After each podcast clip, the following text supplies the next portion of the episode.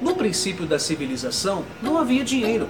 Os homens faziam entre si o escambo, a troca de mercadorias, alimentos, sal, tijolos, pedaços de bambu e até dentes de cachorro.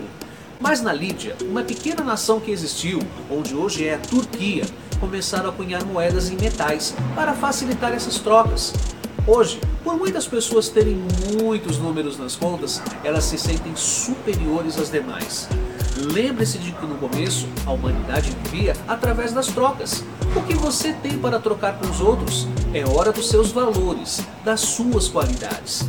Dinheiro só amplifica o caráter e as possibilidades da pessoa. É bom ter dinheiro, mas é melhor ainda ter valores. Eu sou Renato Silva, porque inovar e motivar é preciso.